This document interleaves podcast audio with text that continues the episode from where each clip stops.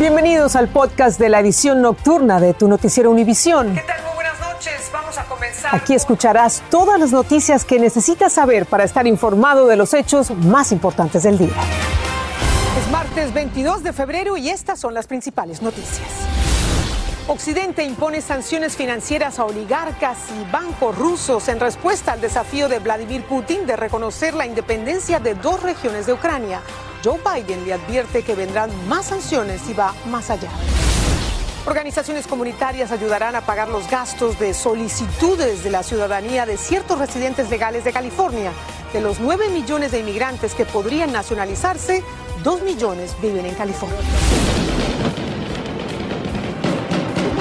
Violencia y amenazas del crimen organizado han desplazado a 10 comunidades en Zacatecas. Un diputado federal advirtió que si el gobierno no resuelve el problema, convocará al pueblo a levantarse en armas. Yo mismo voy a convocar a la gente para que se levanten armas. Así comienza la edición nocturna. Este es un noticiero Univisión Edición Nocturna con Patricia Yaniot y León Krause. Patricia, amigos, muy buenas noches. Comenzamos con la respuesta de Occidente al desafío de Vladimir Putin de reconocer la independencia de dos regiones separatistas allá en Ucrania. El presidente Joe Biden calificó la medida como el principio de la invasión rusa a Ucrania. Y Biden, en represalia, impuso sanciones financieras a oligarcas y bancos rusos que afectan al círculo más cercano de Putin y la capacidad económica del Kremlin. Además, le advirtió a su par ruso que si continúa su ofensiva, va a limitar el poder de Rusia para recaudar dinero en el extranjero. Galo Arellano tiene el impacto de estos primeros enfrentamientos, el choque entre Occidente y el gobierno de Rusia. La invasión de Rusia a Ucrania es la nueva preocupación mundial. Multitudinarias manifestaciones que llaman a la paz se comienzan a sentir en todos los rincones del planeta. Horas después del inicio de este conflicto, los mercados bursátiles mundiales se desplomaron y los precios del crudo subieron hasta los 99 dólares por barril, una clara muestra de que la guerra afectará a todos. Defending freedom will have cost. El presidente de Estados Unidos, Joe Biden, se comprometió a tomar medidas robustas para asegurarse de que se dirijan a afectar la economía rusa, no la nuestra, pero reconoció que defender la libertad tendrá un costo para los estadounidenses. Para entender este conflicto es importante ubicarnos. Ucrania es el segundo país más grande por superficie de Europa, después de Rusia. Los territorios ucranianos que aparecen resaltados son Donetsk y Luhansk. Son precisamente las regiones que el presidente ruso Vladimir Putin reconoció el lunes como independientes. Ambos territorios han estado dirigidos por separatistas prorrusos durante casi una década. En este segundo mapa, cada punto rojo muestra la ubicación de las tropas rusas.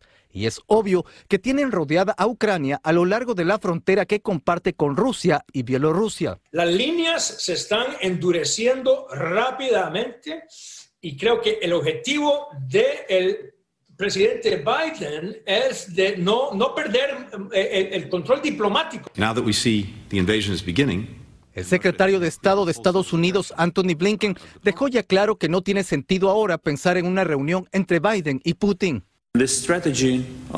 El ministro de Asuntos Exteriores de Ucrania asegura que la estrategia es imponer una oleada de sanciones de forma sostenible para que el presidente ruso no tenga ni un solo minuto en el que comience a pensar que se llegó a un límite de sanciones.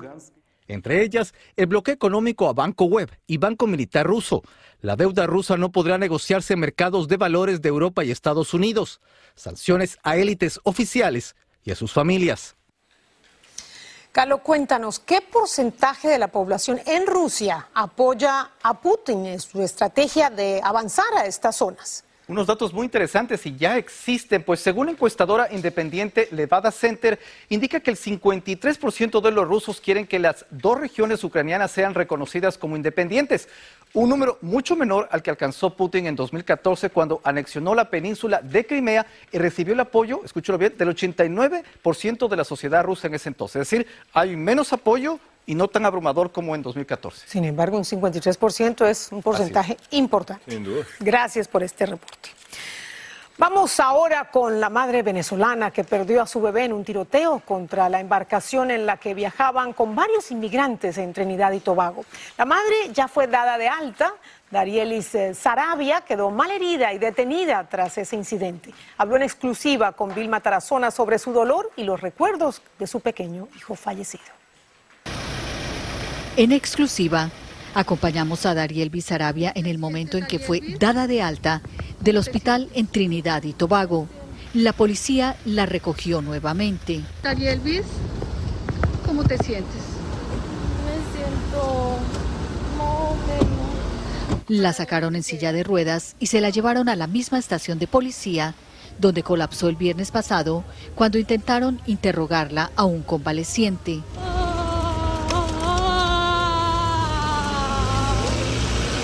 Esta vez no hubo interrogatorio. La acompañamos cuando salió de la estación de policía, donde fue dejada en libertad. ¿Cómo te sientes, Darielvis, saliendo ahora libre? Me siento bien, gracias a Dios.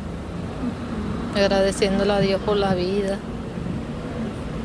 Y ahorita sí me siento un poco mareada porque me estoy parando. Está todavía en shock después de que su hijo de un año de edad murió en sus brazos. ¿Qué ha sido lo más difícil de todo esto, Darielvis, para ti? Le doy las gracias a Dios porque estoy viva. Mi angelito me cuidará. Quiere que recuerden a su pequeño Yaelvis como un ser especial. Un niño inteligente, un niño muy pila, niño atractivo, de todo tenía, todo grababa rapidito. Captaba. Captaba todo, demasiado inteligente. Están vivas en sus memorias las pequeñas conversaciones que alcanzó a tener con su hijo. Yo decía, ya Elvi, ah mamá, ah mamá, me decía, mamá, agua, papá. A él agarraba el teléfono y le decía, papá, papá, le decía. Dice que amará a su pequeño por siempre. Que sé que él me va a dar la fuerza para seguir adelante. Que lo amo mucho. Dariel Viz ahora empezará su nueva vida al lado de su familia y el proceso para empezar a sanar sus heridas emocionales tendrá que presentarse en los próximos días ante las autoridades de inmigración para que le permitan quedarse en este país. En Trinidad y Tobago, Vilma Tarazona, Univisión. Un testimonio conmovedor gracias a Vilma Tarazona. El abogado de Tony Earls, el hombre involucrado en la muerte de la niña Arlene Álvarez en Houston, dijo que su cliente no es culpable. Earls disparó su arma hacia el vehículo donde creía que huía el hombre que le acababa de robar en un cajero automático y sus balas mataron a la niña. Desde Houston, Nidia Cavazos trae el video de lo que pasó. Este es el momento exacto donde el sospechoso que es buscado por autoridades de Houston asalta a la pareja a bordo de un vehículo, una pareja ahora involucrada en la muerte de la pequeña Arlene Álvarez. El asaltante apunta su arma a la conductora, quien es esposa del acusado de disparar en contra de la pequeña y quien durante el asalto va en el asiento del pasajero. Después de entregarle 20 dólares y un cheque en blanco, según detalles de autoridades, el asaltante sale corriendo, aparece apuntar su arma contra la pareja de nuevo y en el video se muestra el momento donde Tony Earls, acusado de asalto agravado, baja del vehículo. Las cámaras de vigilancia proceden a mostrar cuando el asaltante cruza una cerca en su intento de huir y aún con el arma en sus manos, de nuevo apunta en dirección de la carretera. Finalmente logra huir y ahora autoridades buscan a este hombre, quien es el supuesto responsable de desencadenar los hechos que terminaron cobrándole la vida a la pequeña Arlene Álvarez cuando Tony Earls, en su defensa propia, de acuerdo a su abogado, disparó.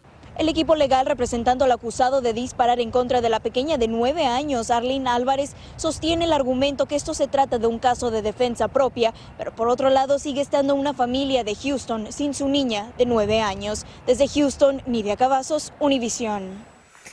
A nueve meses de las elecciones de medio término, organizaciones comunitarias lanzaron una campaña a nivel nacional para obtener la ciudadanía. Este esfuerzo suele hacerse para alentar a los inmigrantes a convertirse en ciudadanos de Estados Unidos y participar así en el proceso político con su voto en las elecciones. Y como nos cuenta Jaime García, en California hay un fondo millonario para ayudar a pagar los gastos de ciudadanía de ciertos residentes legales. Después de residir 18 años legalmente en Estados Unidos, finalmente Amelia Mercado se naturalizó estadounidense en agosto pasado. Yo me siento más segura, más segura en este país. Siento que tengo más um, derechos porque voy a poder votar. Se estima que hay 9 millones de residentes legales elegibles para hacerse ciudadanos estadounidenses que no han dado ese paso, por lo que se inició una ambiciosa campaña nacional de ciudadanía. Para naturalizar a 2 millones de personas por todo el país este año. ¿Se puede? Es un número más, bastante ambicioso, pero sí es, sí es posible. Con el apoyo del gobierno de California, la campaña arranca con 25 millones de dólares para pagar los trámites de naturalización a residentes legales de este estado que no califican para la exención que otorga el Servicio de Inmigración y Ciudadanía. Organizaciones como Chirla, pero también como Carecen y otros lugares que hacen ciudadanía van a poder ayudar a nuestra gente con un una porción del costo de la ciudadanía. Yo vine a los Estados Unidos cuando tenía cinco años. La meta es abrir nuevas oportunidades a quienes se naturalizan. Yo fui un ciudadano a los 21 años. En 15 años después de ese día, yo ahora soy alcalde de mi ciudad, acá en Long Beach, California. Esta campaña nacional para hacer a dos millones de residentes legales, ciudadanos de los Estados Unidos, se lanza hoy aquí en Los Ángeles, pero habrá de extenderse a ciudades como San Antonio, Chicago y Nueva York. Con ese incentivo, como se dice, ¿no? la gente debería de aprovechar. En Los Ángeles, Jaime García, Univisión. Bueno, vamos a hablar de la pandemia porque hay cifras que pueden resultar algo confusas con la tasa de contagios, aunque hay algunos reportes federales que indican que los contagios están bajando. Hay varios estados que reportan un aumento en la cifra de muertes. Los expertos advierten que no hay que bajar la guardia, insisten por supuesto en la vacunación, especialmente entre los niños. Romy de Frías nos va a contar más. Los contagios de coronavirus en todo el mundo cayeron por tercera semana consecutiva y en la última fue un 21%, según la Organización Mundial de la Salud. Cuidándome, protegiéndome con mi máscara, con no asociarme con tantas personas. En Estados Unidos, la cifra promedio de muertes diarias está por debajo de 2.000 por primera vez en un mes. Sin embargo, tres estados reportaron un aumento de al menos un 10% en las tasas de mortalidad. Expertos advierten que aunque la ola del Omicron ya se disipó, esta tendencia la han visto antes. Lo que vamos a empezar a ver probablemente entre marzo y abril es que tengamos niveles muy semejantes a los que vimos el año pasado, pero recordar que de todos modos viene después de septiembre. Entonces este momento para poder tomar energías, asegurarnos que estamos lo más vacunados posibles, para al mínimo crear más barreras entre nosotros y el virus, para realmente estar midiendo lo que va a pasar en septiembre y octubre. Lo que aún está causando preocupación entre las autoridades de salud es que el 50.8% de los menores de 5 años o más no están vacunados, según datos de los CDCs. Se ha desacelerado el ritmo de la vacunación y todavía vemos brechas significativas en la cobertura del refuerzo y en la de niños de 5 a 11 años. Tres niños en Luisiana han muerto a causa de COVID-19 en la última semana, confirmó hoy el Departamento de Salud de Luisiana. Dos de los menores tenían menos de cinco años. Desde Los Ángeles, California, Romy de Frías, Univisión. Yo sigo el pronto porque no sé dónde. Y los Centros para el Control y la Prevención de Enfermedades agregaron a cuatro países a su categoría de mayor riesgo de COVID-19 para los viajeros.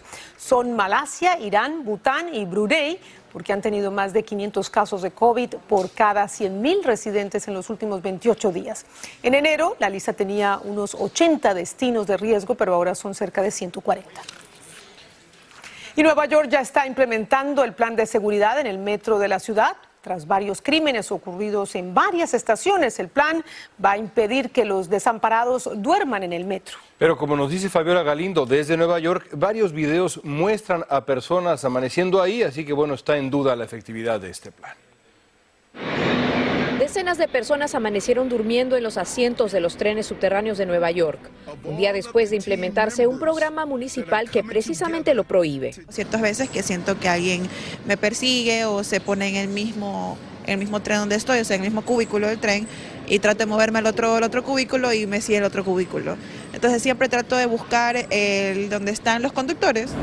El programa incluye trabajadores de salud mental que ofrecen servicios sociales a los desamparados. El plan busca eliminar la presencia de personas desamparadas en el sistema de transporte más grande del país, pero en los últimos ocho apuñalamientos ocurridos en el metro, solo uno involucró a una persona indigente, de acuerdo con cifras de la policía. No se deberían mezclar las dos cosas.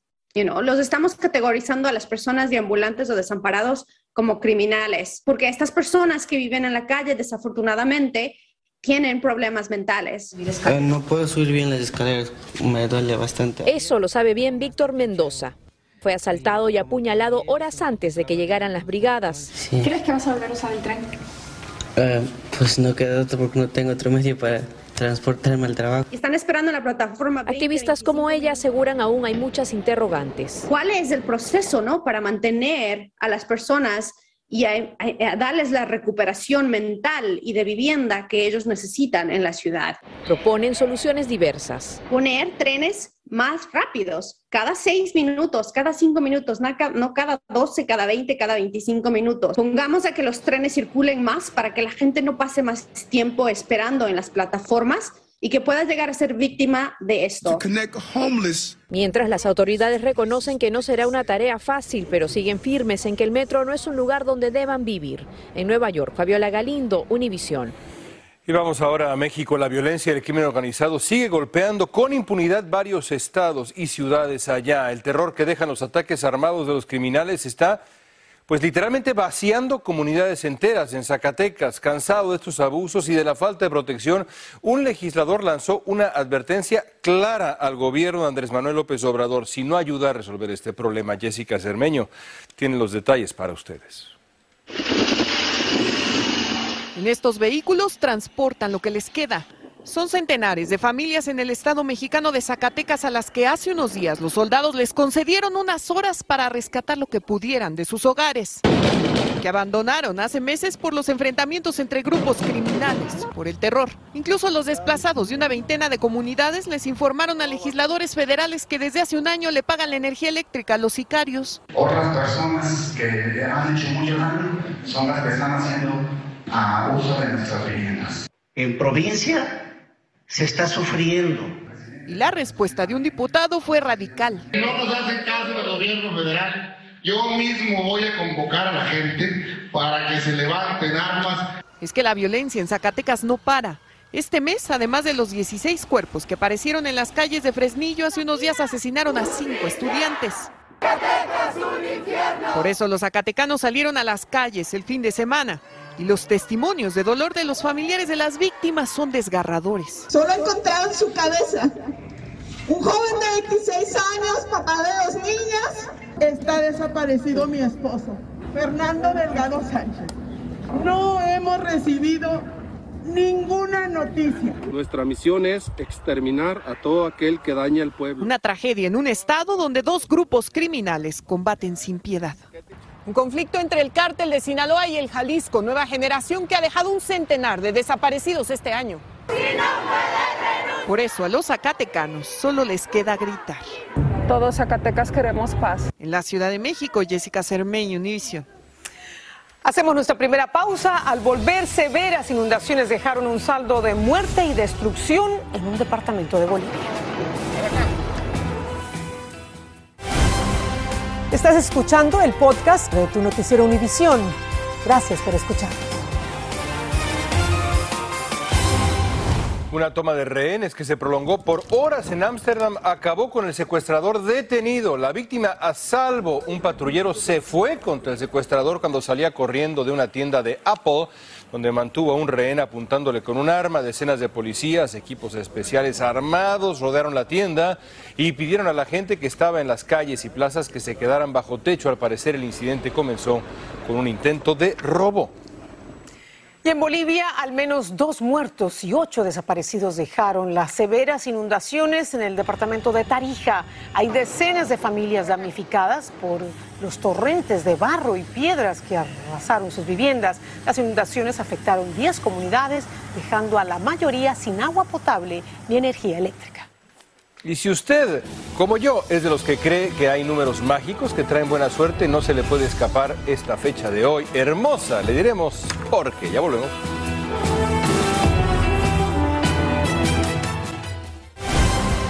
Estás escuchando el podcast de tu noticiero Univisión. Gracias por escucharnos.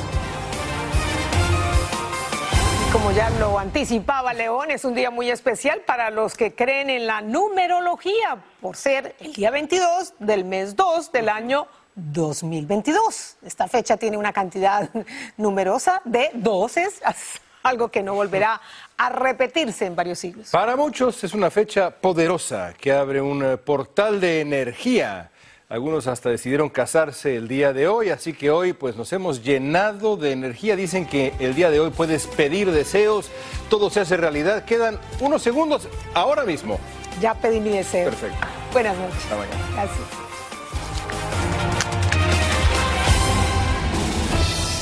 Así termina el episodio de hoy de Tu Noticiero Univisión. Gracias por escucharnos.